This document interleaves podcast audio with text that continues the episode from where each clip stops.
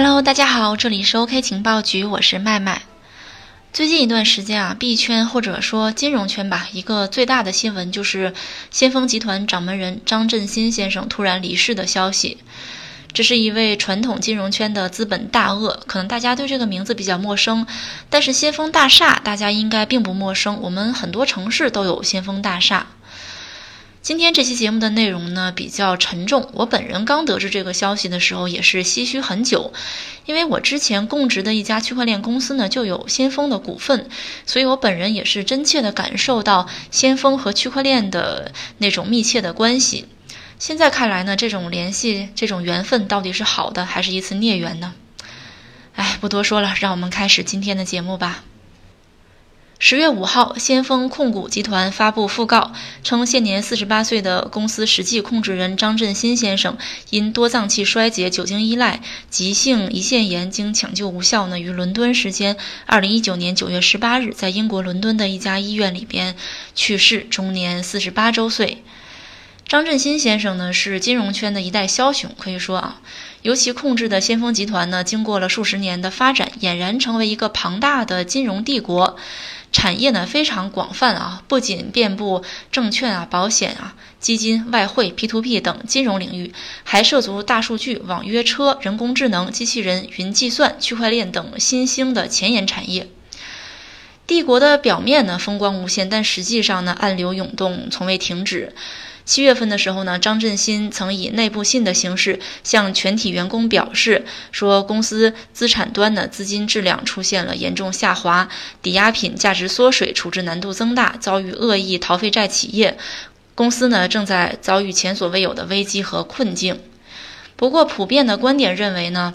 呃，网信理财平台逾期仅仅是先锋系一系列危机中的一小节，真正压倒先锋的是被张振新先前呢寄予厚望的区块链和数字货币行业。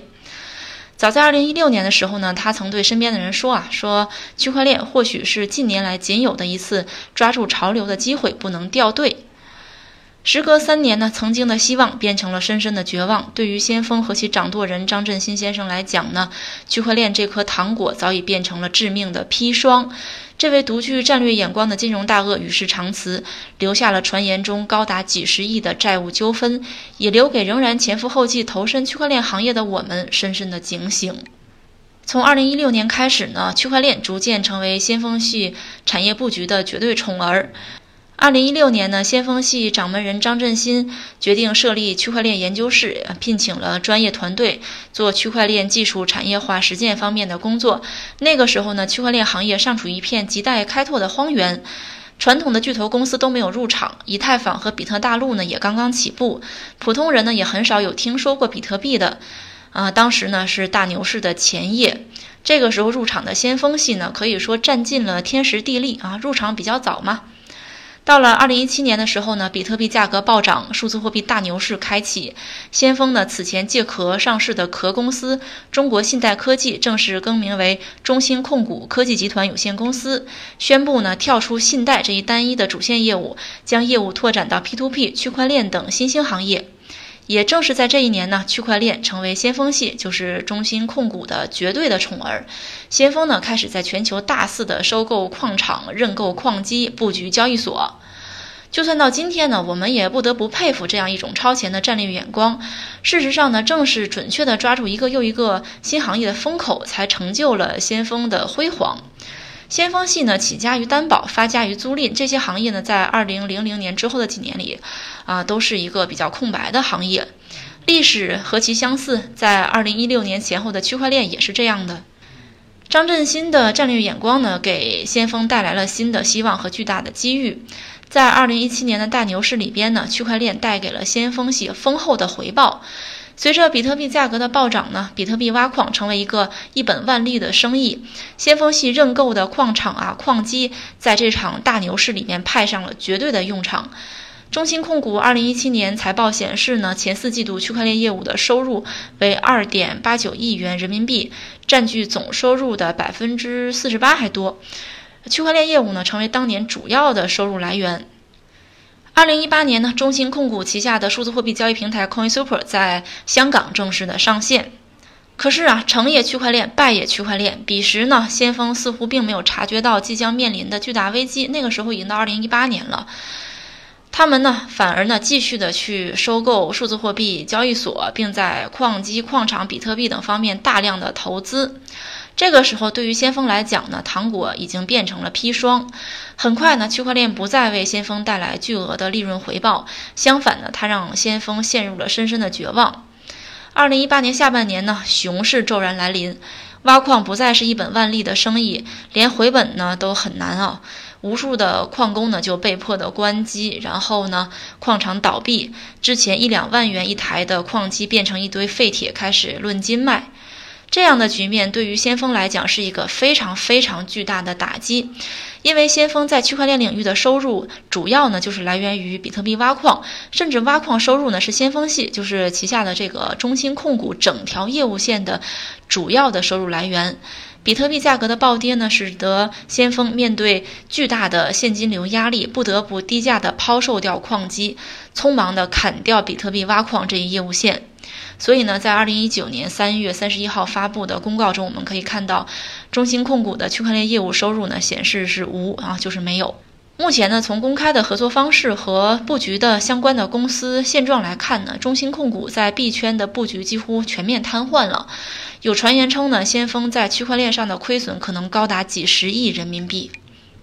二零一六年入场区块链很早啊，可以说占尽了天时地利，最终呢也禁不住大浪淘沙般的淘汰赛。区块链项目亏空巨大，此前呢又面临 P2P 暴雷这些危机，最终呢资金链断裂。我们不禁发问：先锋到底做错了什么？我们又应该从中得到怎样的警示呢？其实从上面的描述，我们可以发现，虽然先锋入局区块链的时间非常非常早，最早呢可以追溯到二零一六年。但是却在二零一七年、二零一八年区块链市场非常癫狂的时候，大力的布局，将大量的资金投入到区块链行业。这和我们普通投资者在比特币两万美金的高点去梭哈，其实没有什么区别。这是一种反向操作。先锋的反向操作呢，使得资金亏损变成了一个无底洞。在行业高涨的时候入场呢，囤积大量的矿机，全球的去收购矿场，然后呢。啊，虽然带来了短暂的高额回报之后呢，行情急速下跌，他们呢又开始低价的去抛售掉矿机，匆忙的砍掉比特币挖矿业务线，高位买入，低位卖出，就是这样的一个反向操作呢。这样的操作和我们的割肉其实挺像的，但是作为一个庞大的金融集团呢，先锋必须要保证足够的资金流，套牢它是套不起的，只能去选择割肉离场。先锋的案例呢令我们扼腕，同时也给我们警醒。我们总结了三个方面，第一个方面呢，就是我们要在熊市的时候布局，熊市布局才是明智之举。为什么呢？很简单，熊市里边投资会变得很便宜。对于区块链行业来讲呢，熊市才是孕育着巨大的机会的一个时机。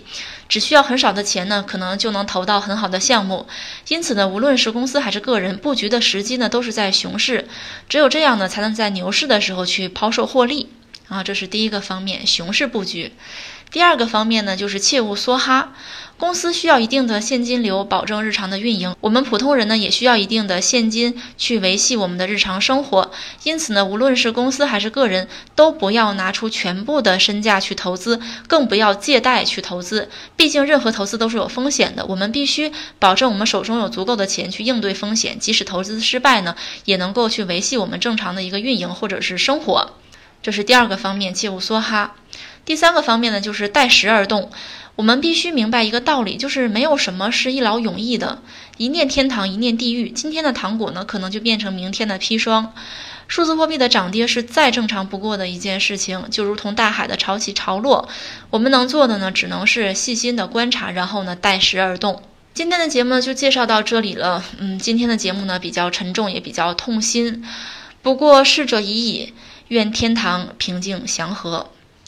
又到了节目的尾声，您目前收听的呢是由 OK 情报局出品的区块链资讯栏目。